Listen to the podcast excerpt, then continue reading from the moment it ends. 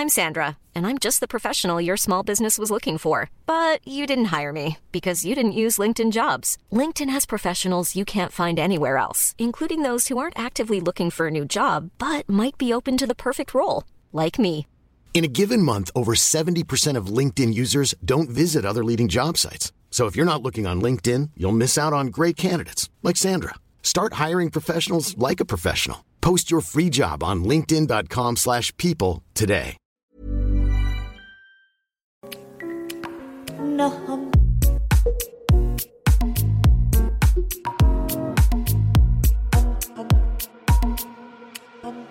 je connais aucune meuf euh, 6-7 euh, qui fait du drag queen, ou alors c'est vraiment des meufs qui, sont, qui ont pensé qu'elles étaient 6-7 mais elles le sont plus.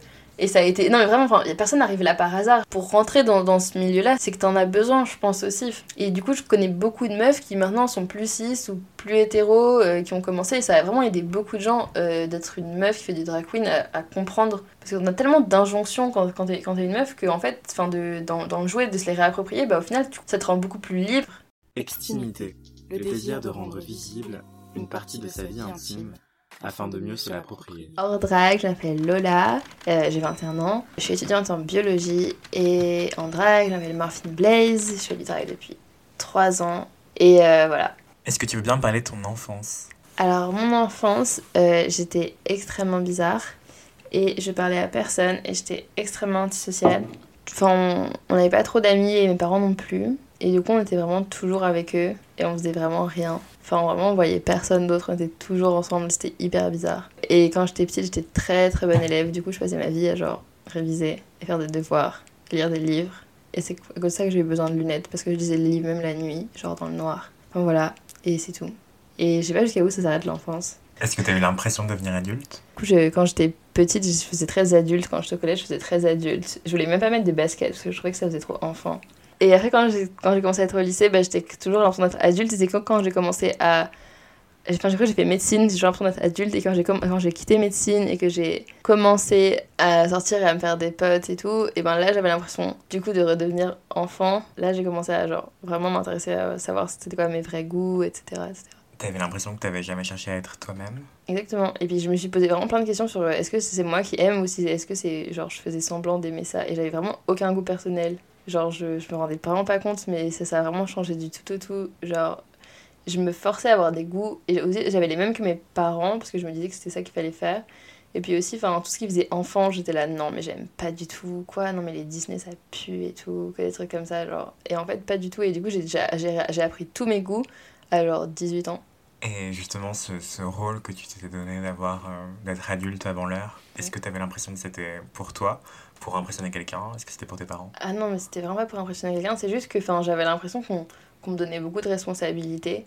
Et du coup, je pensais que c'était ce qu'il fallait faire. Et que genre, je, pense- enfin, j'ai toujours l'impression de devoir aider tout le monde, de devoir prendre tout sur mes épaules. Et, et dès qu'il y a un problème, et ben, je le prenais beaucoup trop à cœur. Et enfin, je le trop à cœur et je le fais maintenant encore. Genre, dès que quelqu'un a un problème, c'est comme si c'était mon problème et je prends tout sur mes épaules tout le temps. Et du coup, genre, j'ai l'impression d'avoir beaucoup de responsabilités. Et ce sens du devoir, même quand t'étais studieuse à l'école, elle venait d'où cette pression, tu penses? En fait, c'est vraiment parce qu'on me donnait pas la pression. Je pense que de base, enfin, j'étais bonne à l'école parce que le système scolaire, il me, scolaire, il me correspondait. Enfin, c'était juste tout bête. Et après, bah, comme on disait toujours, ah, mais t'es très intelligente, t'es très fort et tout ça, et j'étais là, non, je suis obligée de continuer à être très forte et très intelligente, sinon ils vont être déçus et tout. Je faisais, je faisais, j'avais 40 heures de cours en terminale, je faisais genre option latin et grec ancien, enfin, genre, voilà.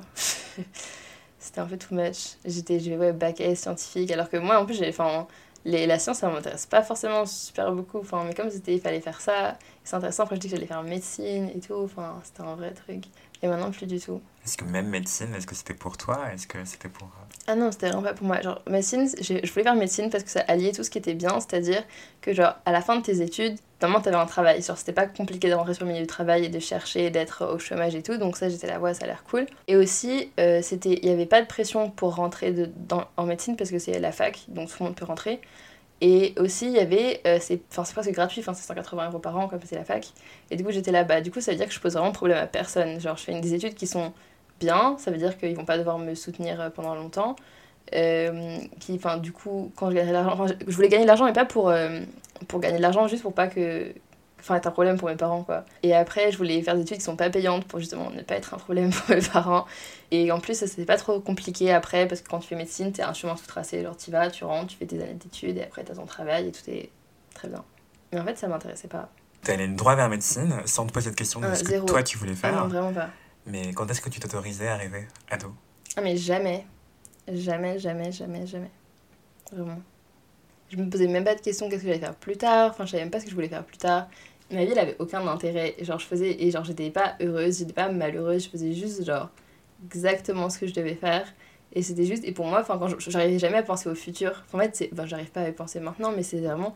Pour moi, enfin, j'ai jamais. Je me suis jamais projetée, je me projette jamais. Je suis là, bon, bah, juste, je fais ma vie.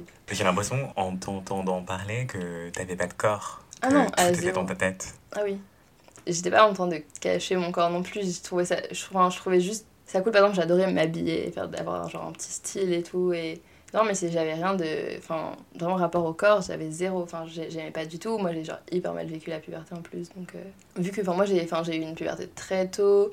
Et puis, c'était un peu une puberté. Enfin, à moitié féminine, à moitié masculine. Enfin, c'était bizarre. Parce que du coup, du coup, j'ai appris à la puberté que j'avais des hormones euh, masculines un peu trop et euh, pas beaucoup d'hormones féminines ou alors qu'il arrivait que genre une fois tous les ans ou des trucs comme ça. Et du coup c'était genre super perturbant. J'avais des gros soucis hormonaux que j'ai résolus plus tard en plus. Et du coup je comprenais pas ce qui se passait. En plus j'étais hyper poilue et tout ça. Et genre et j'avais des épaules carrées et tout et je comprenais pas ce qui se passait j'aimais pas du tout et tout le monde se moquait de moi pour ça et j'aimais pas et en plus avant enfin tout le monde disait que j'étais jolie tu vois avant la puberté et après tout le monde était là genre ah elle est archi moche et du coup, ça m'avait trop stressée. J'étais là, non, mais en plus, j'avais qu'un seul atout et maintenant, j'en ai même plus. enfin bref, et du coup, j'aimais pas ça. Et du coup, essayé de compenser en, essayant d'avoir un- une sorte de style vestimentaire euh, poussé.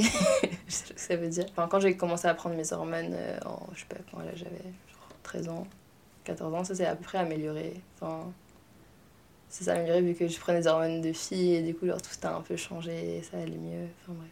Mais est-ce qu'on t'a expliqué ce qui se passait tes parents Non, ou la pas du tout, pas du tout. Enfin, pourtant, ils ont pas expliqué à mes parents non plus. Enfin, je veux dire, euh, en gros, ma mère, elle a, elle a le même genre de problème, sauf que c'était beaucoup, beaucoup moins ex- exprimé.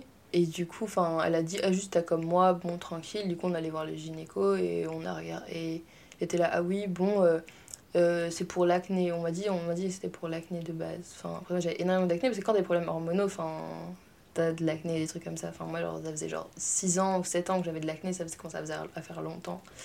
Et euh, du coup, ils ont dit, bah, c'est pour l'acné, ça va changer et tout. Et puis, t'as sûrement la même chose que ta mère. Moi, j'étais là, ok, enfin, c'est juste. euh, c'est rien, enfin, c'est juste un, un souci hormonal. Et en fait, enfin, j'ai appris par moi plus tard que c'était pas pour l'acné de base. Enfin, c'est des, des médecins qui, ont, qui, te donnent, en fait, c'est des bloqueurs d'androgènes. De, enfin, en gros, exactement les mêmes médicaments qu'apprennent euh, les femmes trans. Enfin, en gros, c'est tu prends des bloqueurs d'androgènes. D'ailleurs, c'est un médicament qui est très dangereux, qui donne une tumeur au cerveau. Et du coup, des, des, des oestrogènes, enfin des hormones de meuf, entre guillemets. Et ça, c'est super lourd comme traitement. C'est c'est beaucoup, beaucoup, beaucoup d'oestrogènes. Et c'est. Et les bloqueurs de testostérone aussi, ça rend dépressif, euh, ça, ça fait des gros changements de poids, donc euh, toujours à devoir acheter des vêtements, à pas du tout à prendre conscience de son corps, comment il est, parce que toujours à changer de, de corps justement. Et bien personne m'a expliqué, on m'a juste dit bah c'est un médicament, moi j'étais là bah c'est bien, moi, je, moi je, je trouve que c'est très bien la médecine et tout, et je moi je crois à tous les médecins et c'est très bien, et je prenais ça et ça, et ça allait à peu près mieux, sauf qu'après en j'ai eu beaucoup de soucis pour avoir des bons dosages, et j'avais je m'évanouissais en cours, j'avais choisi des hémorragies et tout, c'était un peu n'importe quoi. Et quand moment j'ai trouvé pile le bon dosage, et c'est là où on a appris que le médicament que je prenais il donnait des tumeurs au cerveau. Et du coup on a essayé d'autres choses, mais il y avait rien qui- d'autre qui marchait, les, autres choses ça me donnait genre des taux de cholestérol genre extrême alors que je, je mange même pas de viande et tout. Enfin, c'était n'importe quoi. Et du coup, là, on essaye de, de balancer entre un truc dangereux et un truc qui me rend pas malade. Enfin, c'est assez bizarre. Et du coup, je toujours pas trouvé un très bon dosage et on va voir. Et je dois faire des IRM de cerveau là pour voir si ça va. Et ces tâtonnements d'équilibre euh, Ouais, hormonaux, comment est-ce que ça s'est... Enfin, forcément, ça pose question. Est-ce que tes parents ou toi, à ce moment-là, t'as commencé à douter de ce que tu prenais? Non, en fait, mon, mon père, on n'avait pas trop parlé. Parce que enfin, il était plus trop à la maison et tout, et du coup, genre, on on ne parlait pas, pas trop de ça. Et après, quand il m'a dit, mais non, moi, je suis pas trop pour que tu prennes beaucoup d'hormones, de trucs, enfin, c'est des trucs qui sont pas forcément très bons pour la santé et tout. Moi, je disais, mais non, mais c'est un médicament, t'inquiète, enfin, c'est c'est pas grave et tout. Et du coup, à chaque fois, genre, euh, quand je le voyais, il était là, non, mais fais-moi un point, genre, de tout ce que tu prends et des, des effets et tout, je vais quand même être au courant et tout. Et il est vraiment, vraiment pas pour. Genre, euh, j'ai essayé d'arrêter l'année dernière, il était trop content. ça n'a pas marché, mais. Voilà, et ma mère, elle était juste là, bah non, c'est un médicament normal, ça t'enlève tes boutons, c'est bien. voilà. Dès que ça commence à me faire trop grossir, elle a non, par contre, il faut changer. mais sinon, genre, ça la, ça la dérangeait pas, elle s'est pas posé de questions. Et coup, j'en parlais à mon père, il me disait, mais pourquoi tu prends ça? Enfin, c'est quand même bizarre et tout. Enfin, genre, pourquoi t'as des hormones euh, En même temps, tout le monde, dans chaque personne, avec son corps, a des hormones féminins, des hormones masculins, c'est entre guillemets, entre guillemets, bien sûr, mais, mais euh, moi, j'en avais juste plus et on, et comprenait pas trop. Et mon père était là, oui, mais c'est vrai que quand t'es dans le ventre de ta mère, blablabla. Et moi j'étais là, genre, quoi? Et après il était là, oui, c'est vrai qu'à l'échographie, on pensait que un garçon et tout. Moi j'étais là, comment ça? Enfin, genre, c'est pas possible et tout. Après il m'expliquait des trucs et j'étais là, genre, un hein. Et après j'ai fait des recherches. Et j'ai pas forcément fait des recherches, mais comme j'étais toujours en train de regarder des trucs LGBT sur YouTube, en mode, non, mais c'est pas moi, mais j'aime bien regarder. Genre, oui, non, je pense qu'on est par là. c'est ça. mais. Mais du coup, je passais regarder ça et à un moment, je suis tombée sur la chaîne d'un d'un activiste euh, intersexe et j'étais là euh, et enfin je savais pas ce que c'était hein, et je regardais et il s'appelle Pigeon c'est un activiste intersexe américain. Et je regardais et il parlait de ça et j'étais là hmm. Et du coup j'étais là mais c'est intéressant et tout. Et après j'étais là mais non mais c'est pas moi parce que j'avais regardé là, du coup la définition sur internet et c'était la définition médicalisante qui disait euh, il faut naître avec euh, je sais pas quoi enfin tu sais avec des, critères très machin qui sont qui sont pas du tout euh, enfin accurate en fait. Et du coup j'étais là non mais du coup c'est pas moi enfin ça ressemble à tout ce que j'ai vécu mais c'est pas moi enfin c'est pas je, pas les cases qu'il y a écrit dans le dans le dans le règlement de je sais pas quelle santé de bref. Et du coup j'ai quand même continué à écouter j'ai quand même mis dans ma story est-ce qu'il y a des gens inter euh, qui qui, qui, qui peut me diriger vers des trucs et personne répondait. Tout le monde était là, non, je sais pas ce que c'est, et personne répondait. Et du coup, j'ai essayé de faire des recherches, j'ai trouvé genre une personne en France qui parlait un peu de ça. Et j'étais là, euh, ok. Et après, j'ai essayé de me renseigner et je suis tombée sur le collectif euh, Inter et Alliés, qui est un, collectif français pour les personnes intersexes et les alliés, du coup. Et ils ont un test. En gros, comme euh, être intersexe, c'est un truc qu'on note pas dans ton carnet de santé, qu'on te dit pas, qu'on dit pas à tes parents. Enfin, que, que tu, on, on, te dit c'est une opération pour autre chose alors qu'en fait non. Enfin, tu vois, on te dit plein de trucs où tu sais même pas, tes parents ne sont pas au courant. Enfin, toi, du coup, la majorité des personnes intersexes ne savent pas qu'elles sont intersexes. Et du coup, ils ont un test, en gros, où euh, ils te posent plein, plein, plein de questions et à la fin, ils te disent tu as 90% euh, de chance d'être intersexe ou des trucs comme ça, mais c'est vraiment des questions précises. Et moi, il y avait genre 100%. Enfin, et j'étais là, ah ok, bon, je me sens un peu plus légitime déjà à dire ça. J'ai, après, j'ai regardé plein de témoignages, j'ai regardé des documentaires qui sont pas mal sur Arte, des trucs comme ça. Et après, j'étais là, bon, bah, c'est ce que je suis moi, euh, voilà. Du coup, j'ai essayé de me dire, mais du coup, enfin, de parler à des gens qui étaient inter, et il y a plein de personnes, du coup, qui sont en train de faire leur propre dosage d'hormones parce que bah, personne les aide à comprendre. Euh, il y a des gens qui m'ont dit qu'il fallait arrêter, enfin, parce que en soi, c'est pas forcément. Euh, tu peux vivre sans. Enfin, c'est juste que du coup, t'as des, des traits physiques qui sont ambigu entre guillemets. Enfin, moi, par exemple, si j'arrête euh, de prendre mes hormones, bah, j'ai genre une moustache et des trucs comme ça. Bon, c'est pas non plus euh, grave entre guillemets, mais c'est juste que j'ai essayé pendant le confinement et je voyais ma moustache, j'étais là, non, ça va pas le faire. Je voyais les gens pendant le confinement, ils me regardaient là, j'étais là, non, non, non, j'aime pas ça. Et du coup, j'ai repris les hormones, mais du coup, ils sont dangereux, et du coup, comment tu fais enfin... Et justement, est-ce que tu parles plus avec d'autres personnes intersexes? Non, en fait, j'en connais pas. Enfin, j'en connais deux, trois avec qui je, je parlais, genre, je parle plus trop avec eux j'ai personne à qui en parler. J'ai même des gens qui, sont, qui doutaient, qui doutaient de, du fait qu'ils soient intersexes et qui m'ont soumis à mes DM et du coup je leur envoyé, enfin on, on s'est parlé et tout, donc il y a des gens à qui j'ai parlé mais c'était vraiment, c'est pas vraiment un truc clair, enfin chaque personne n'est même pas claire sur sa situation et du coup c'est difficile de, d'en parler. Et puis en plus personne ne sait et du coup c'est bizarre. Euh, ça veut dire quoi être intersexe? En gros c'est euh, quand euh, tes caractéristiques sexuelles primaires ou secondaires, donc tes tes organes génitaux ou tes hormones ou enfin tout ce qui est un peu comme ça sont pas strictement euh, mâle ou femelle enfin ça, ça, peut être ambigu. Et du coup enfin euh, ce qui fait que euh, on, ça, peut, ça peut mener à avoir des opérations dès la naissance ou pas forcément ou genre des, des, lourds traitements hormonaux. Et du coup que tes caractéristiques physiques sont ambiguës entre guillemets quoi et cette variation du développement sexuel, euh, et eh ben, elle ne fit pas vraiment avec euh, ce que veut la médecine, qui veut un monde très très binaire.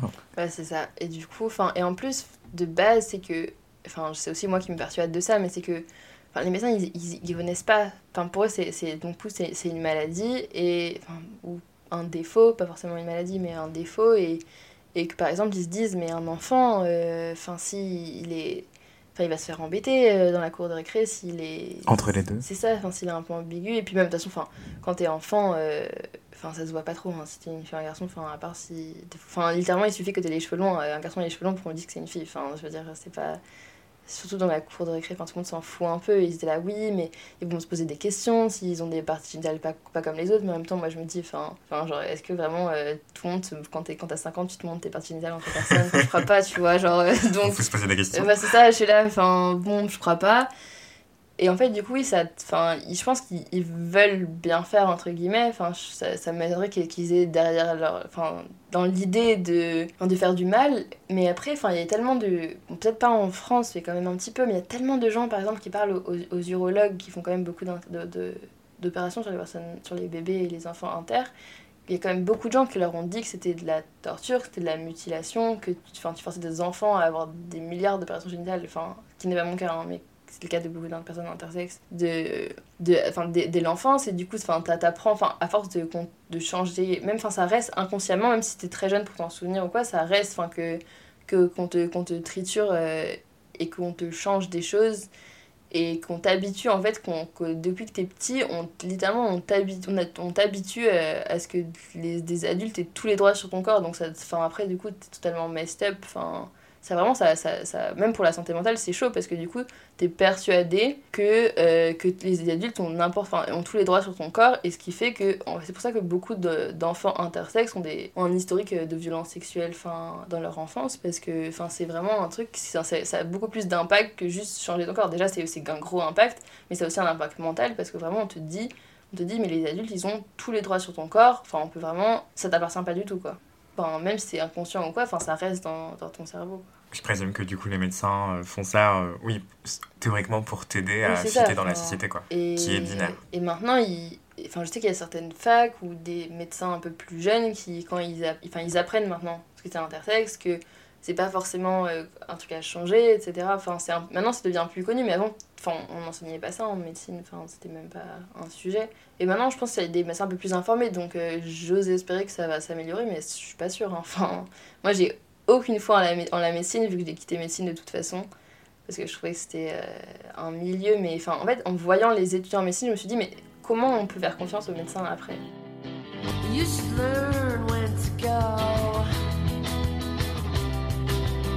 You should learn how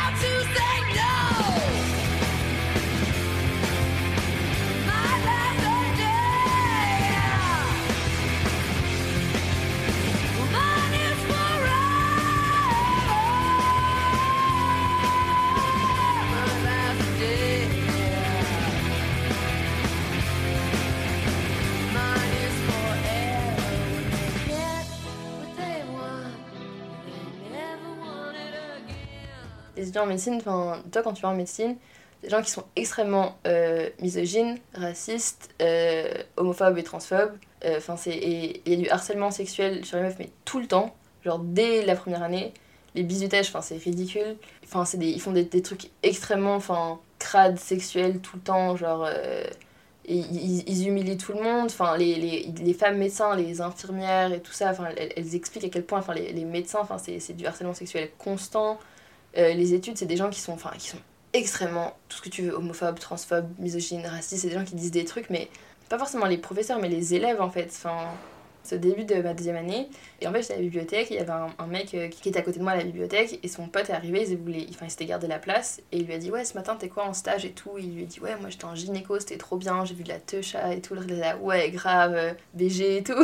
Et moi j'étais là, You, mais le mec il va être gynéco plus tard, et genre, le mec il parle comme ça, mais j'avais envie de me tuer, j'étais là, mais c'est pas possible, c'est juste la goutte d'eau, c'était pas à cause de ça que j'ai quitté médecine, mais c'était vraiment la goutte d'eau de la goutte d'eau, genre, littéralement, enfin ils insultaient tout le monde, enfin c'était vraiment un, milieu genre ultra compétitif, mais enfin au-delà de ça, genre c'était là, ah non mais regarde, ce mec il a des chaussures roses et tout, euh, et il s'ensuit des insultes euh, enfin homophobes et des trucs comme ça, enfin c'était vraiment n'importe quoi, genre t'insultais le physique de tout le monde, et genre, enfin c'était...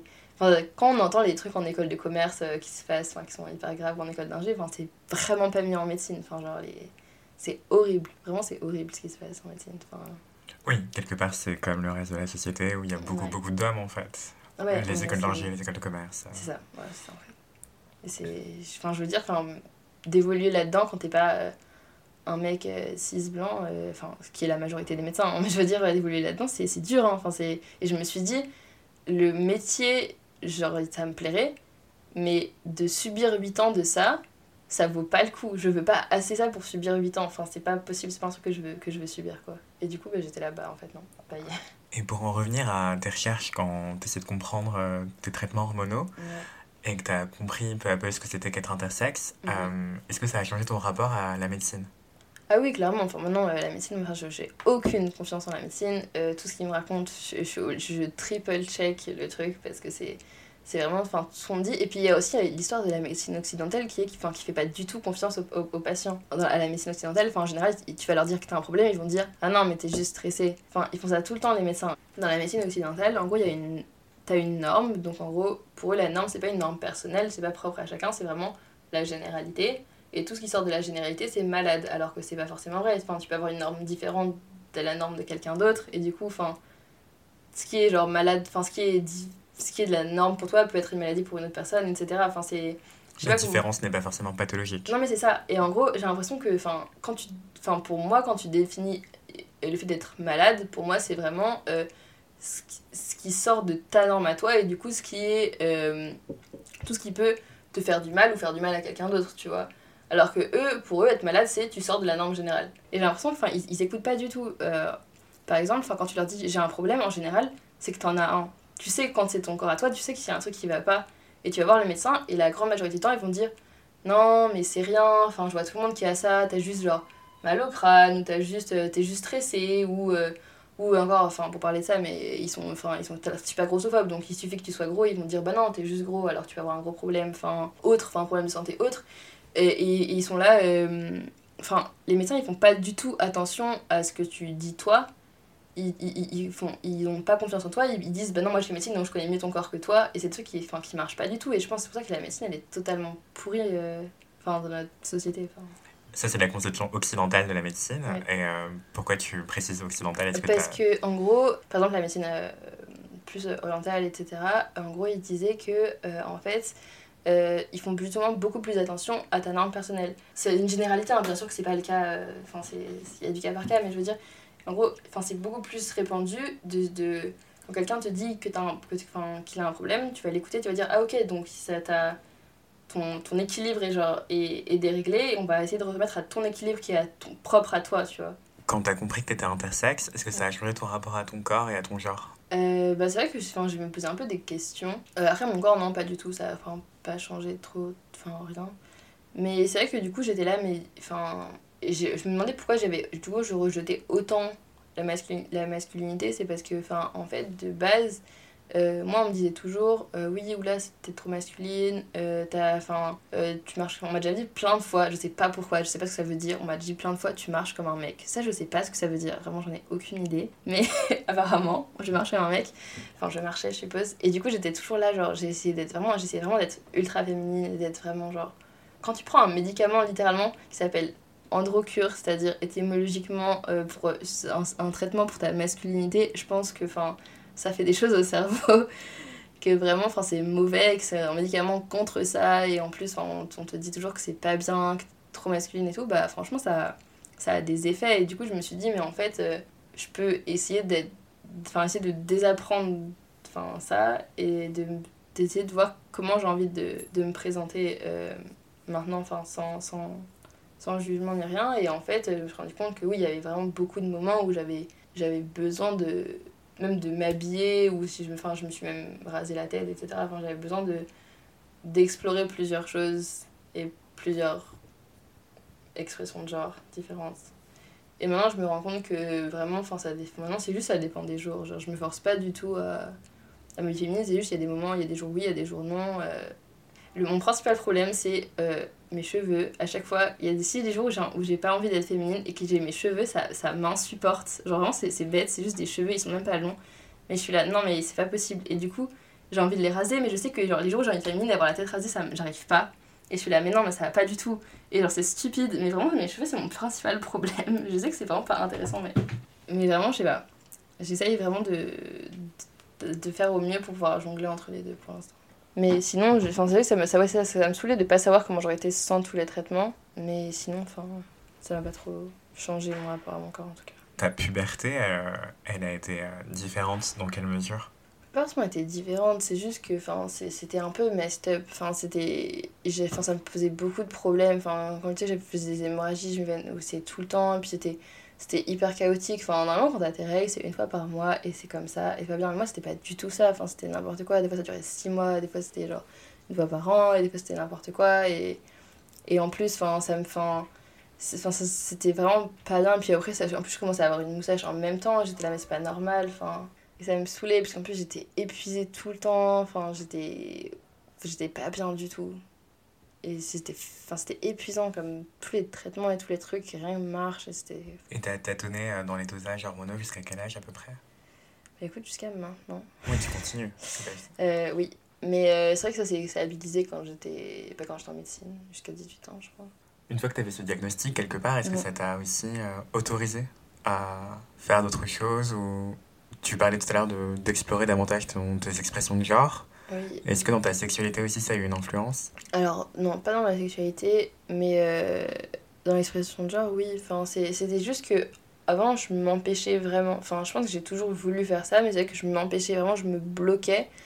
Et quand j'étais inter, j'étais là, mais en fait, enfin, on m'a empêché de faire plein de trucs. Ça veut dire que, genre, inconsciemment, j'ai- je me suis empêché plein de trucs, et du coup, j'ai essayé de désapprendre tout ça et de et de vraiment faire ce que je voulais. Mais en même temps enfin c'est arrivé en même temps que tout enfin en même temps que je quitte euh, Messine et tout ça. Et du coup genre c'était vraiment un moment où je voulais vraiment essayer de comprendre tout ce que moi je voulais et pas ce que les autres voulaient. Et du coup je pense que ça arrivait en même temps un peu en même temps que ça.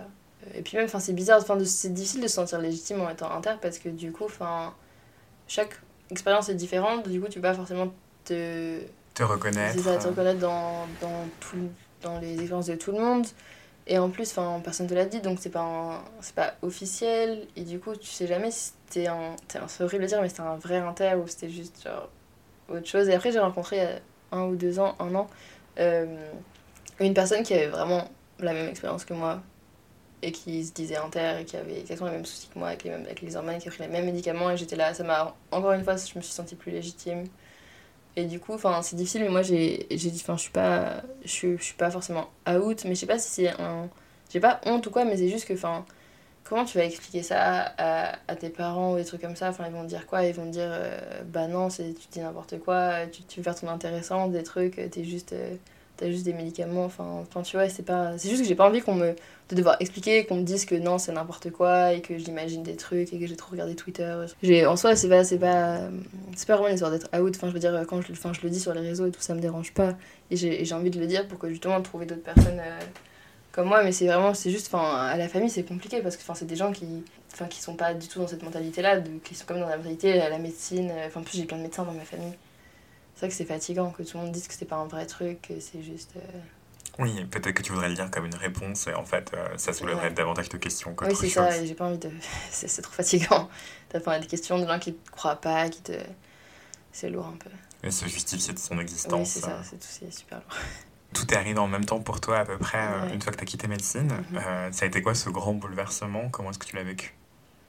Bah, je sais pas, je- enfin, j'étais super euphorique, je pense. J'étais là, ouais, mais c'est trop bien. Et j'ai rencontré plein de gens et je suis rentrée dans la communauté. Enfin, c'est bizarre de dire ça, mais enfin, j'ai rencontré plein de personnes queer et du coup, enfin, tous mes potes, c'était des personnes, c'était des personnes queer. Euh, je suis rentrée directement. Enfin, avant, je connaissais pas grand monde. Enfin, Tu les as rencontrés où? Bah, en fait, quand j'ai eu 18 ans, donc après médecine, j'étais là, bah, il faut que je sorte euh, en soirée. Euh, maintenant, j'ai- l'âge. Wow, c'est ouf. Alors, je sais que littéralement personne, enfin, tout le monde y va avant 18 ans, mais moi, genre, j'ai- moi, j'ai- j'aimais bien faire comme il fallait. Et du coup, j'étais là, oui, et du coup, j'ai demandé à, une de mes potes euh, bah, qui est queer aussi, et qui, enfin, j'étais là, ouais, ce serait. Et puis, c'est con parce que, genre, je me persuadais moi-même, enfin, même, en regardant toutes les vidéos sur les personnes LGBT ever euh, de YouTube et en voulant absolument être dans une soirée queer, j'étais là, non, mais pas moi par contre. Genre, je vais juste y aller parce que, genre, c'est mieux, mais c'est pas moi et tout. Enfin, n'importe quoi. Et bref, et du coup, je suis allée en soirée, en soirée quand j'ai eu 18 ans, dès que, genre, vraiment une semaine après la fin de mes partiels de médecine. Et enfin, j'ai vu qu'il y avait des, il y avait des dragues en gros.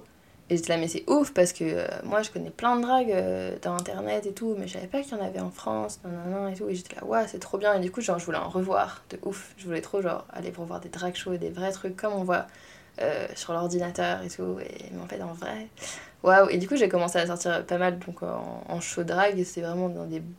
Il y en avait, il y en avait deux, hein. c'était pas. il n'y avait pas vraiment beaucoup. J'y allais et je voyais. Et donc, c'était que avec des personnes queer. Du coup, j'ai commencé à être pote avec. Euh, que des personnes queer. Et du coup, enfin, je. Et j'ai jamais arrêté. Enfin, c'est encore mes potes maintenant.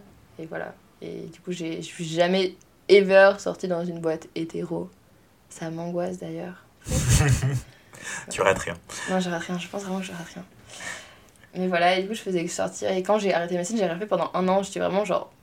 J'ai vraiment genre fait du drag, rencontré des gens et je suis allée en soirée queer. Voilà, pendant un an.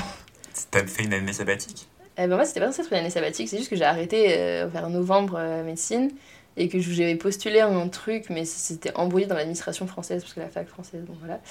Euh, et du coup, bah, ils m'ont pas inscrit euh, au deuxième semestre, et du coup, bah, j'avais rien, et du coup, j'ai juste attendu le début de l'année d'après.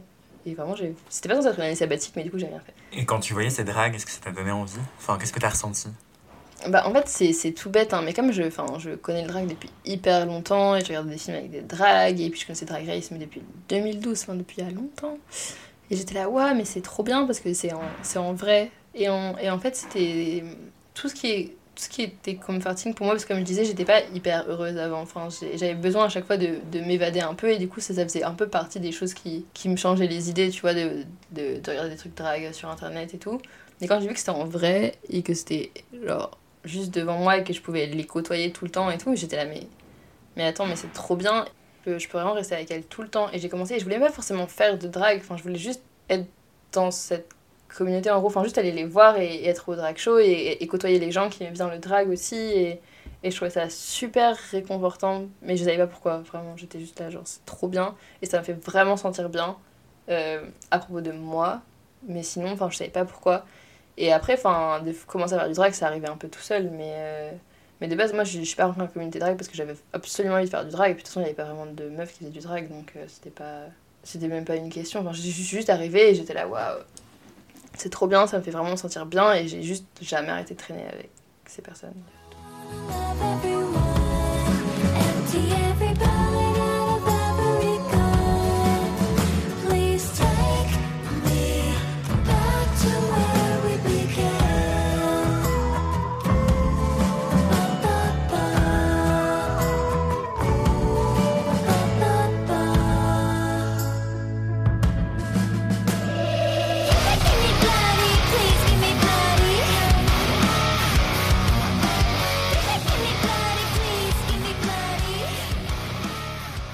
Est-ce que tu as créé ton personnage, Thomas Film Blaze? En fait, c'était bizarre parce que, comme je disais, avant j'avais zéro personnalité. Enfin, ou alors je pensais que j'en avais zéro. Enfin, j'avais rien qui me définissait. Enfin, il y avait rien qui disait Ah, ça c'est grave là. Enfin, c'est vraiment. J'avais rien. Zéro. Et du coup, euh, quand j'ai voulu commencer à expérimenter le drag, c'était même pas pour avoir une personnalité. C'était vraiment genre, il y avait des soirées qui s'appelaient les Modas. Et en fait, ça avait un thème à chaque fois. Et j'étais là, ah, bah, je vais grave essayer de faire un look dans ce thème parce que je trouve ça très drôle. Moi, j'ai toujours été quand même très créatif quand j'étais petite en vrai. Enfin, j'étais super manuelle et tout. Et quand j'ai, quand j'ai rentré en truc scientifique, j'avais plus le temps et tout, bah, j'en faisais plus du tout. J'avais vraiment besoin d'en faire. Et du coup, j'étais c'est trop drôle, je peux genre euh, explorer un peu des trucs. Et puis, j'étais nulle en maquillage. Enfin, vraiment, moi, je me maquillais jamais, jamais, jamais, jamais. Et du coup, j'ai commencé à découvrir un peu le maquillage. C'est trop drôle. Je prenais de la peinture de gouache et tout. Enfin, c'était n'importe quoi. Et je collais des trucs sur ma tête et tout. Et j'étais là, ouais, c'est dans le thème. Et j'avais pas de personnage. Et j'ai rencontré ma mère drag. Et tout ce qu'elle faisait, j'étais là, mais c'est ouf. Enfin, j'étais là, mais c'est exactement ce que je veux faire. J'étais juste là, mais genre, ouais, attends quoi. Ça, c'est parce que je connaissais pas ce genre de drague. Et j'étais là, mais c'était trop, trop, trop, trop bien. Et, et du coup, j'étais là, mais en fait, ça me correspond de fou. Et après, j'arrêtais pas d'imaginer des perfs. Euh, mais pas pour moi, parce que moi, genre, je suis hyper timide et j'ai pensé jamais de ma vie que j'allais perf. Et j'étais là, j'ai trop, j'ai mis trop des perfs du coup parce que ça, ça m'avait grave euh, donné des idées. Et j'étais là, ouais, je regarde donner des idées à ces gens-là et tout, que, de perfs et tout, comme ça ils pourraient les faire et tout. Et après, j'ai, comme, comme, comme je maquille en même temps, et, et c'est bête, mais je suis tombée sur les effets spéciaux, genre super, super, enfin par hasard. Et j'en ai fait, et j'ai donc sous les effets spéciaux, ça permet de faire des, des, des prothèses et des effets spéciaux un peu horreur et tout. J'ai commencé à faire ça, mais par hasard, juste parce qu'il y avait genre un challenge de maquillage, je crois, sur Twitter en mode. Euh, un challenge qui était genre horreur ou un truc, enfin je sais plus trop. Hein. Et j'étais là, mais attends, c'est ouf et ça correspond vraiment à ce que je veux. Enfin, je sais pas, il n'y avait pas de raison, mais j'étais là, mais ça correspond un peu à ce que je veux véhiculer. Et en plus, tout le monde était là, ah ouais, j'ai jamais vu ça. Et du coup, j'étais là, bah, je vais grave continuer. Et j'ai juste continué et je me suis rendu compte à quel point j'aimais bien. Et en fait, je me suis trouvée en faisant le drag. Et en fait, j'avais vraiment aucune idée de rien, de ce que je voulais faire, de qui j'étais, de rien. Et en commençant à faire du drag, j'ai trouvé genre plein de trucs. Et maintenant, depuis 3 ans je fais du drag, il y a, enfin, il y a mille trucs et tout le monde dit ah ça, ça fait grave morphine, ça ça fait grave là et machin. Et avant j'avais pas ça, enfin j'avais rien qui me définissait quoi. Mais qu'est-ce qui te ressemble à toi? À quoi je ressemble? Tout ce qui est un peu horrifique, mais euh, au premier abord qui est mignon. Enfin, je sais pas comment expliquer. Mais en gros, imaginons comme dans les films d'horreur où à chaque fois il y a des enfants, ils font pas peur, ou des pets ils font pas peur, mais ça fait vraiment peur. Enfin voilà. Et du coup, bah, c'est un peu ça mon esthétique, je trouve, enfin ce que j'essaie de véhiculer. Et du coup, toutes mes, mon mes influences, c'est surtout euh, des films, parce que j'adore le cinéma. C'est une de mes principales passions, c'est le cinéma. Et du coup, tout ce qui est euh, euh, slasher, les films d'horreur, les méchants dans les comics, les vilains, genre tous les vilains dans Batman, ça c'est genre mon esthétique principale. Tim Burton, tout ce qui est David Lynch et, et John Waters, des trucs comme ça. Et euh, voilà, tout ce qui fait un peu peur mais qui est mieux en même temps, c'est ça. Et aujourd'hui, quand tu te regardes dans le miroir, qu'est-ce que tu vois? Euh, Je sais pas trop. Je suis pas une personne qui, soit, qui est très. Enfin, qui s'intéresse beaucoup, beaucoup à son image non plus. Enfin, c'est. J'aime bien m'exprimer, du coup, j'essaye au max de, de, de, faire des choses enfin, qui me ressemblent. Et j'aime bien que quand je me vois dans le, miroir, dans le miroir, ça me ressemble. Et toutes les fois où où j'ai enfin ça m'arrive super souvent de pas avoir l'impression d'être moi quand je me regarde. Et ça ça ça, me ça me fucked up la tête je suis désolée mais genre ça me enfin bref ça, ça m'embrouille le cerveau. Mais du coup genre y a, quand je quand je quand je me regarde j'essaye au max que ça me ressemble. Et, et, si, et les jours où j'y arrive pas, parce que des fois ça arrive, hein, il y a des jours où ta tête elle est bizarre, enfin ça arrive, genre franchement, et ben ça me perturbe et je suis là, mais ça va pas du tout. Et j'essaye, du coup, c'est pour ça que j'essaye toujours d'avoir de, de, de, faire des, d'avoir des tenues au le plus poussé possible. Toujours pour être sûr que ça me ressemble et que les gens ils me regardent, ils, sont là, ah oui, donc ça c'est vraiment Morphine ou ça c'est vraiment le là. Genre j'ai pas envie de de se faire quelqu'un. Et quand il y a plein de gens, des fois quand je fais des, des looks euh, pas habituels, je trouve ça marrant parce que j'aime bien tester plein de trucs, mais du coup il y a plein de gens qui répondent, on dirait, on dirait pas toi, ah vraiment c'est trop bizarre, c'est pas toi, et ça me perturbe, et je supporte pas qu'on me dise ça. Et pourtant c'est pas méchant, hein. c'est vraiment, c'est bien, c'est cool, c'est-à-dire que t'as fait une vraie transformation et que c'est marrant et que, et que t'as vraiment joué le jeu du maquillage jusqu'au bout et tout. Mais moi, quand on me dit que genre je me ressemble pas, ah ça me perturbe trop, je déteste ça. Genre vraiment, quand on me dit que je me ressemble pas et que genre, et je suis là, mais comment ça je me ressemble pas? Mais c'est moi, donc comment ça je me ressemble pas? C'est pas possible vu que c'est moi, et après je m'embrouille. Enfin, en plus, je suis pas, je suis pas neurotypique et du coup, genre, enfin, moi quand on me dit des trucs euh, pas logiques, je suis perturbée de fou. Du coup, voilà. Et en même temps, tu es une très jeune drague, donc euh, c'est normal que tu explores et que tu tâtonnes et tout. Donc euh, c'est génial en fait que tu te ressembles pas aussi. Oui, oui, c'est trop bien. Moi, moi justement, enfin, genre, j'aime bien, bien justement que ça change et que, et que c'est pas habituel pour moi, mais le, le, de juste, le, juste la formulation, de dire que ça me ressemble pas et que on dirait pas toi et je suis là, mais c'est moi, qu'est-ce que tu racontes? Mais qui suis Non, mais c'est ça, ça me perturbe trop. Mais ton univers n'est pas arrêté en fait. Oui, c'est ça, ça c'est cool. Mais vrai, je me dis que c'est parce que, enfin, comme, comme tout le monde, hein, personne n'est arrêté, mais genre, c'est vrai que j'ai vraiment encore beaucoup de choses à apprendre sur moi. Enfin, j'ai j'ai commencé hyper tard à apprendre sur moi, j'ai l'impression. Et du coup, c'est vrai que je pense que c'est aussi pour ça que je suis aussi euh, versatile dans le drag et dans les trucs comme ça, parce que j'essaye vraiment de, toucher à tout et de découvrir tout. C'est comme si vraiment j'avais genre 5 ans et je découvre des trucs, enfin, je découvre tout et je suis là, ouais, c'est trop bien. Et du coup, je suis, je suis hyper euh, curieuse et enthousiaste de tout maintenant. Alors qu'avant, j'étais blasée, mais genre, enfin, je suis toujours un peu blasée des fois hein, quand ça me saoule, mais. Euh, mais là, vraiment, je suis hyper, euh, enfin, je suis super enthousiaste de tout et super curieuse de tout et j'aime trop apprendre et poser des questions à plein de gens, surtout les gens qui, étaient avant moi, parce que genre, pour moi, la transmission c'est méga important et du coup, quand j'arrive quand je suis arrivée dans, dans le milieu de drag, j'aime trop, enfin, j'aimais trop de poser des questions aux gens qui étaient avant moi et, et regarder et, regarder un peu euh, les vidéos, les... j'adore par exemple regarder les, les stories que je prenais quand, quand c'était en 2016 ou des trucs comme ça, les vidéos que je prenais et regarder comment c'était avant, et enfin avant 2016 c'est pas il y a pas longtemps, mais je veux dire, et, je veux dire, euh, même ça a quand même évolué en 4 ans, et, et même regarder, enfin, et même voir des vidéos, de avant des documentaires sur ça et tout, vraiment tout ce qui se passait avant et comment c'est maintenant et tous les trucs comme ça, ça m'intéresse trop. Enfin, je trouve que le milieu drag ça me permet vraiment de découvrir plein de choses et d'être vraiment enthousiaste sur tout, et ça vraiment ça ça m'a ouvert beaucoup d'horizons, I guess. Morphine polymorphe. Et justement, tu, tu, disais que être une femme en drague, c'est rare. Qu'est-ce que, comment est-ce que tu l'as vécu, ton entrée dans le drag Comment elle a été perçue? Mm, Alors, je pense que c'est plus vraiment rare maintenant. Mais c'est vrai que quand j'ai commencé, c'était rare. Et ben quand j'ai commencé, c'était très facile. Honnêtement, vu qu'il n'y en avait pas beaucoup, les gens, ils n'étaient pas là. Oh, il y en a vraiment trop. Et en plus, enfin, c'était comme je dis, il y avait une sorte de nouvelle génération drag. Et du coup, il n'y avait pas eu encore eu le temps d'avoir une tradition qui s'était installé. Du coup, c'était pas comme si je cassais la tradition, vu qu'il n'y en avait pas vraiment. Et du coup, bah, les gens, ils étaient là, bah, c'est cool, enfin, tu fais ton truc. Euh, enfin, en plus, il n'y avait pas beaucoup de gens qui faisaient de l'horreur ou du SFX, c'est surtout ça aussi. C'est que les gens, ils étaient plus là, assez bizarre. Euh, c'est la drague qui fait des, yeux qui tombent plutôt que c'est la drague qui est une meuf. Enfin, les gens, ils se posaient pas trop la question. Et puis, j'étais très. Enfin, j'étais, les gens, ils me respectaient et moi, je les respectais. Et c'est vrai que voilà, ce que je voulais dire aussi, c'est que je suis rentrée dans le milieu de drague de façon vraiment très, très respectueuse. Genre, j'étais. En plus, je suis timide de base, donc j'étais vraiment là. J'essayais de faire tout bien et de, et de vraiment de déranger personne. En plus, quand t'es une meuf, on t'apprend vraiment qu'il faut pas déranger il faut pas trop parler, il faut pas faire trop de vagues et tout. Du coup, moi, j'étais vraiment là, j'arrivais, j'étais là, si je te gêne, je pars, hein, t'inquiète, il a pas de souci. C'était pas mon milieu de base, et en plus, enfin, j'avais 18 ans, enfin, c'est pas que j'avais pas la science infuse ou quoi, donc j'avais vraiment besoin d'apprendre des choses. Et je pense que c'est pour ça que quand, quand t'arrives dans un milieu et que tu, et tu essaies de respecter euh, l'histoire de trucs, et je pense que les gens, ils, ont compris ça. Et c'est plus tard, quand, quand il y a eu Drag Race sur Netflix et que c'était un peu devenu un peu mainstream, que là les gens ils m'ont dit euh, mais mais enfin c'est pas normal, il y a pas ça dans Drag Race, euh, pourquoi Enfin c'était c'était devenu super hostile alors que de base de base moi j'avais pas de soucis et je pense que pas beaucoup de gens avaient des soucis avec moi. Et du coup comme on enfin après on me mettait beaucoup de pression pour représenter toutes les meufs, mais ça c'était depuis le début, enfin c'était vraiment ah, euh, et toutes les filles qui venaient qui disaient ah oui tu m'as inspiré à faire du drag ou genre tous les gens qui disaient ah j'aimerais trop mais je sais pas. Et que moi du coup j'avais la responsabilité de tout le monde et, et, puis j'avais la responsabilité d'avoir un avis.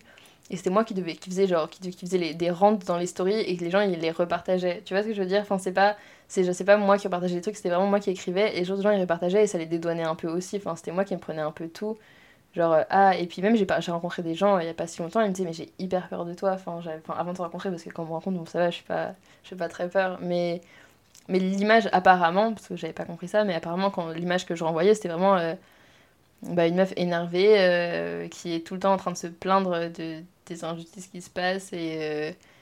et d'être vraiment enfin les gens ils avaient peur de faire des faux pas devant moi quoi alors que c'est pas du tout ce que je voulais faire hein. moi c'était vraiment je voulais juste dire que qu'il y avait des soucis enfin qu'il y a des truc qui, qui devait qui passait pas quoi. Enfin et je voulais juste dire ça et ça je voulais pas ni être agressive ni être irrespectueuse ou quoi vraiment c'était pas ça.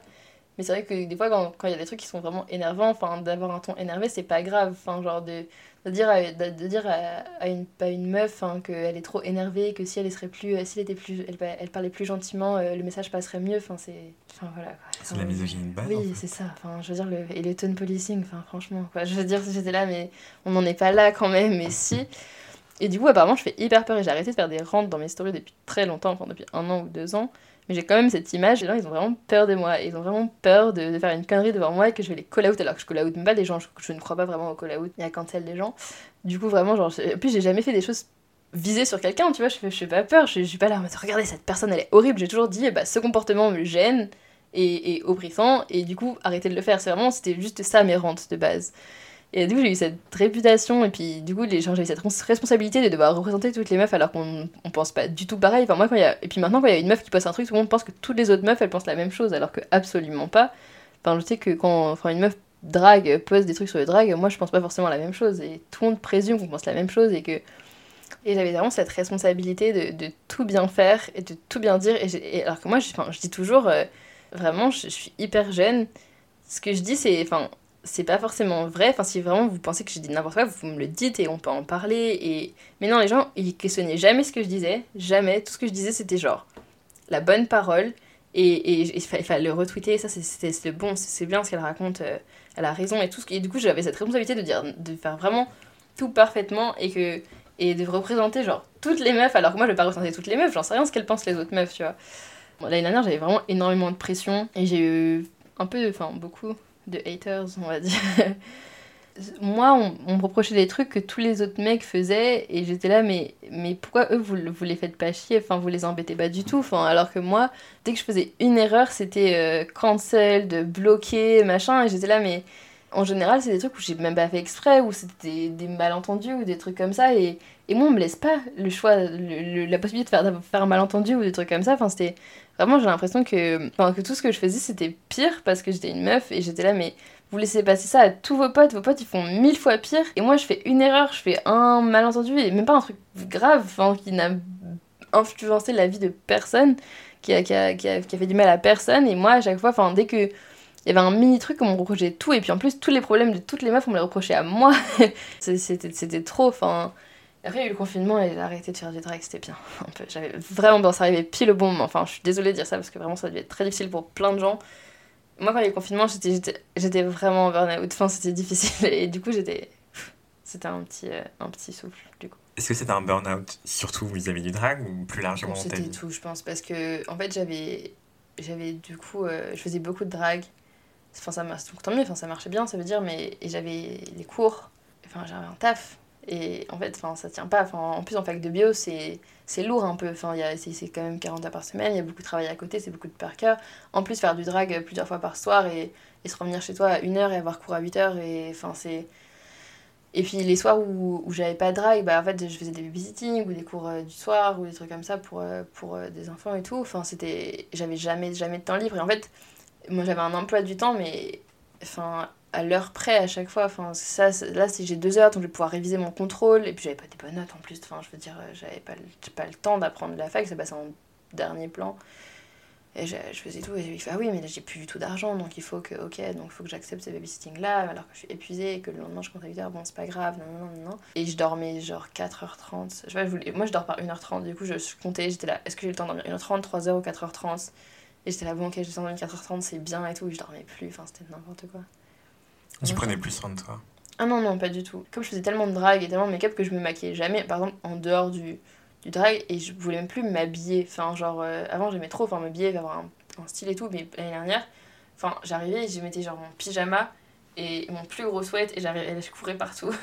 Et j'étais, genre, j'avais encore la moitié de mon maquillage de drag de la veille, mais genre à moitié effacé. J'arrivais en cours comme ça, j'étais mais explosée.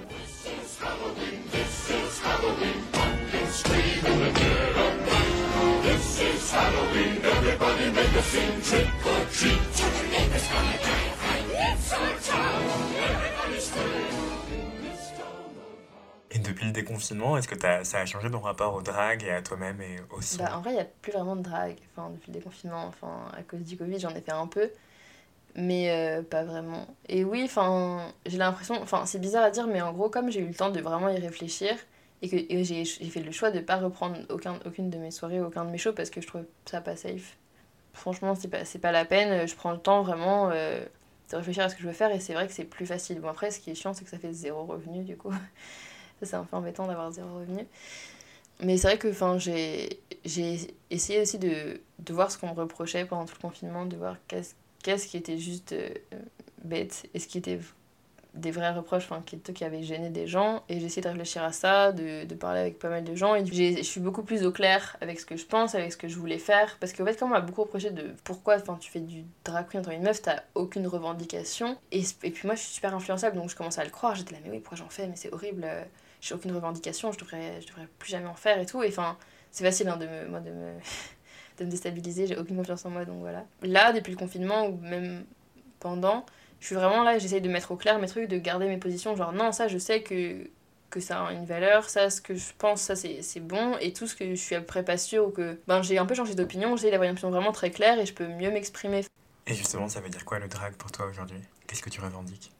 Bah euh, bon alors déjà je fais plus que du drag queen, fais aussi le drag donc ça c'est bien. Mais euh, en gros, j'essayais vraiment de, me dire que quand, enfin, étant une, meuf qui fait du drag queen, c'est de, jouer de toutes les attentes qu'on a sur mon, genre, sur mon expression de genre, parce que vraiment, quand t'es une meuf, on te dit, mais tout le temps, tout le temps, tout le temps, tout le temps, tu dois être plus comme ci ou moins comme ça ou trop comme ci et que c'est pas comme ça et qu'on te dit tout le temps et tout le monde, tout le monde sauf toi a un, avis sur ta personne alors qu'on n'a rien demandé. Et je pense que vraiment de prendre sa féminité et d'en faire quelque chose et de, et de vraiment de se l'approprier, c'est vraiment, enfin, je pense que c'est ça a une utilité. Enfin, c'est pas c'est pas juste euh, comme on dit qu'on est des arrivistes et qu'on veut copier les drag queens comme dans RuPaul, c'est pas ça. Enfin, je sais que, que ça m'a stressé quand on me l'a dit parce que j'étais là, mais attends, est-ce que c'est vrai? Est-ce que j'étais juste une groupie et machin? Mais non, enfin, ça a une utilité. Et puis surtout pour moi, enfin, parce que j'ai, je me suis posé beaucoup de questions sur, enfin, sur, euh, sur mon genre, sur mon expression de genre et sur tout ça. Et, et qu'on m'a vraiment, enfin, comme je disais, depuis en étant inter et tout, enfin, tout le monde a un droit sur ton corps sauf toi. le fait de, de vraiment faire ce que tu veux, c'est un vrai truc. Par exemple, moi, enfin, performer, ça me, ça me stresse au plus haut point. Genre, je veux vomir et je suis super mal et ça m'angoisse. Mais en même temps, j'en ai besoin. Et même si c'est pas parfait, enfin même loin d'être parfait, et je suis encore super mal à l'aise, j'en ai vraiment besoin, genre j'ai l'impression d'exprimer quelque chose avec, et, et, je me sens beaucoup mieux dans, dans mon corps et dans mon genre et dans tout ça en le, en le faisant. Et c'est pas que moi, enfin, je sais que, enfin, historiquement, comme on dit, euh, les meufs euh, lesbiennes, etc., enfin, du drag king, et c'est parce que, voilà, euh, parce que c'était mal vu d'être une meuf masculine, etc., et je comprends, et se rapprocher des choses, et ça, je suis totalement d'accord. Mais c'est pas vrai que d'être une meuf queer qui fait du drag queen, ça n'a aucun intérêt. C'est pas vrai. Moi, je connais aucune meuf 6-7 qui fait du drag queen, ou alors c'est vraiment des meufs qui, sont, qui ont pensé qu'elles étaient 6-7, mais elles le sont plus.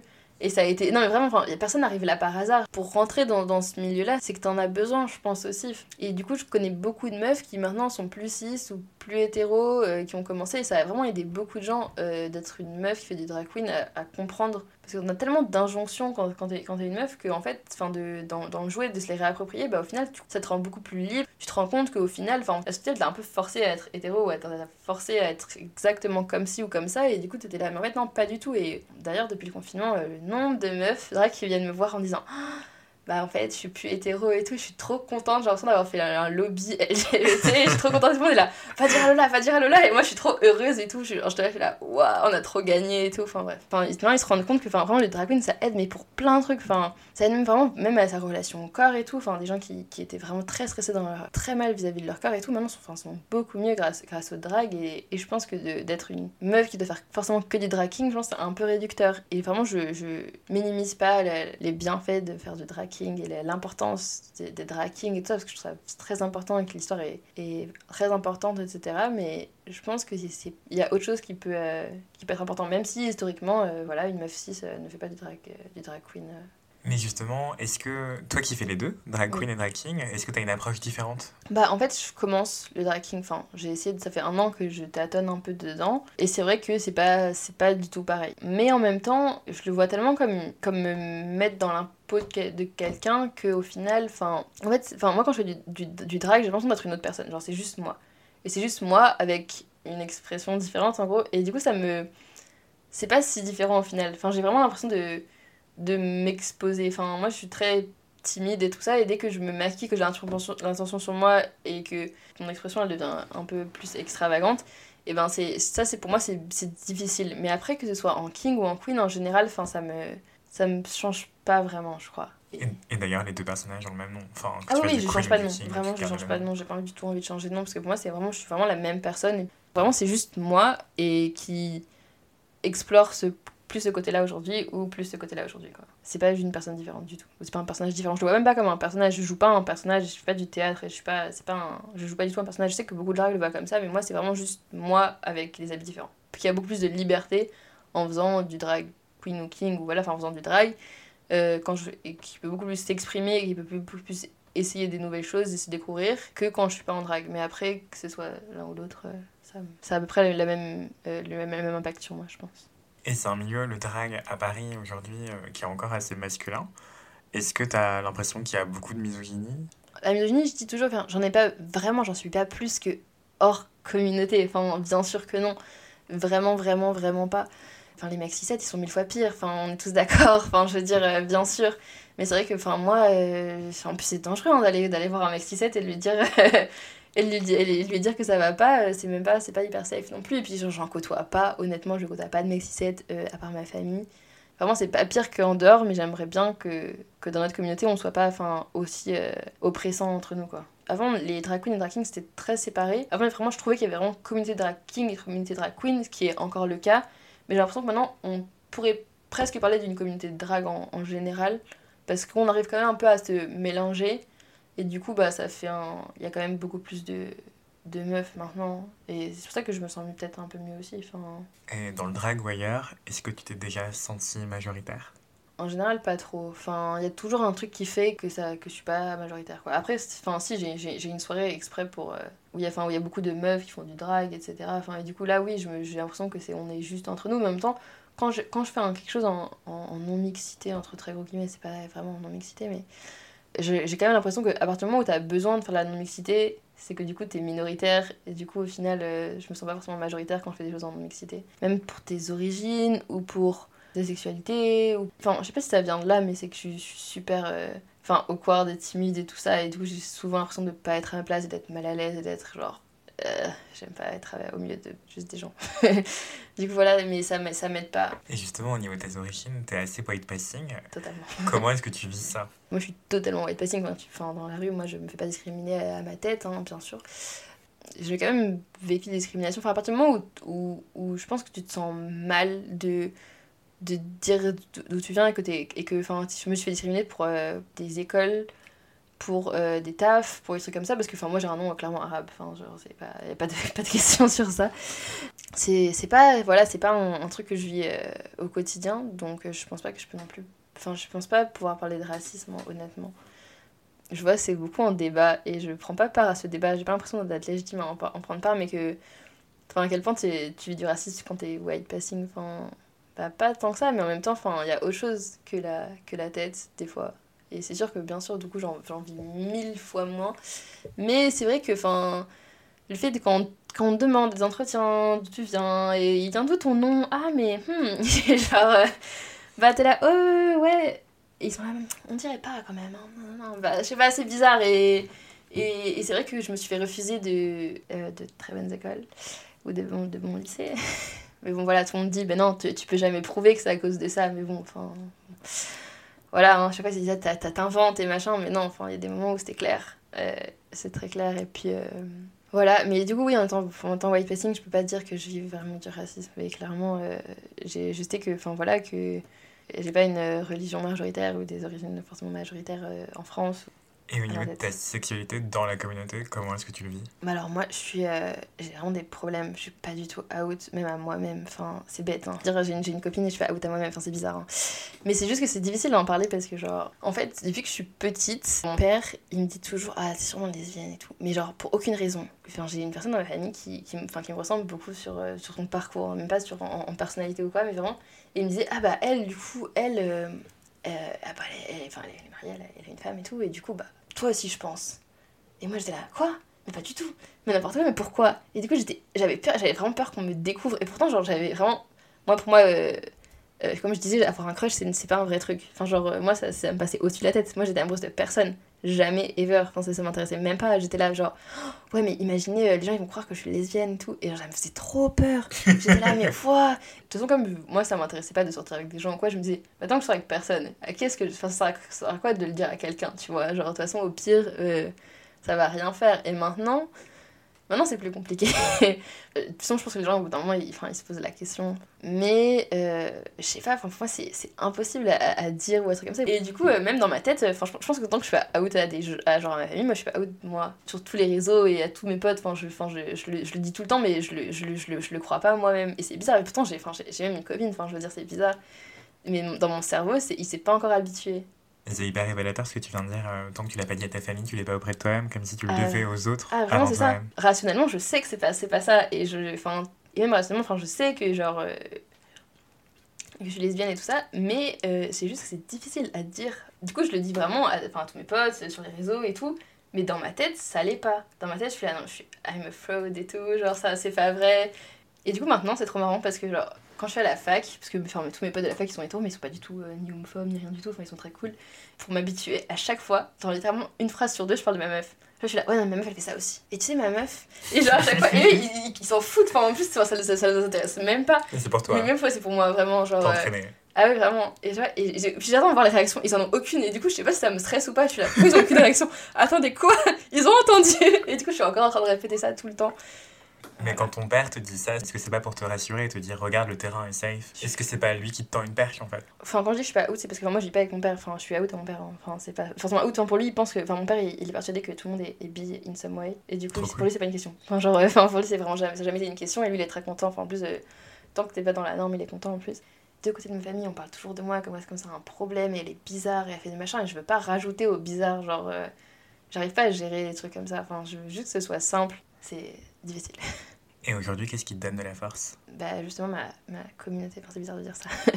Mais vraiment d'avoir des potes qui me ressemblent et d'être vraiment bien avec des gens avec qui je suis vraiment 100% moi-même et c'est un truc que je j'avais pas du tout avant, que jusqu'à mon lycée j'avais pas. Enfin, j'avais des très bons potes, hein, mais j'ai jamais été vraiment 100% moi-même et maintenant je suis simplement avec des gens qui me soutiennent et qui soutiennent ce que je veux faire et tout. Et c'est. Et vraiment, enfin, je prends pas ma force de moi-même, je prends vraiment ma force de, bah, du coup, de tous mes potes et de, tous mes... enfin, de toute ma communauté, entre guillemets, quoi. D'ailleurs, je pense que je devrais quand même tirer ma force de moi-même il y a, à des moments, ça serait bien. Parce que du coup, quand il y a, quand des moments où je vois, pas, où je vois personne, bah, je, je suis toute faible. C'est marrant, es, euh, en fait, t'es une extravertie timide. Je pense. Ok, merci beaucoup. C'était Extimité, le récit de la construction et de la déconstruction de personnes minorisées. Un podcast natif indépendant créé par Douce Dibondo et Anthony Vincent, à retrouver un dimanche sur deux sur Apple Podcast, Spotify, Deezer, Castbox, Google Podcast et tout plein d'autres plateformes d'écoute. Pour nous soutenir, un lien PayPal se trouve en description pour nous faire des dons afin que l'aventure continue. Pensez à parler d'extimité autour de vous, nous laisser un avis et 5 étoiles sur Apple Podcast. Et enfin, nous suivre sur nos réseaux afin de suivre toutes nos actus. Merci. Générique était un extrait du morceau Tonabi de l'artiste Persian Empire. Hi, I'm Daniel, founder of Pretty Litter. Did you know cats tend to hide symptoms of sickness and pain? I learned this the hard way after losing my cat, Gingy. So I created Pretty Litter, a health monitoring litter that helps detect early signs of illness by changing colors, saving you money and potentially your cat's life. Pretty Litter is veterinarian developed, and it's the easiest way to keep tabs on your fur baby's health right at home. Go to prettylitter.com and use code ACAST for 20% off your first order and a free cat toy. Terms and conditions apply. See site for details.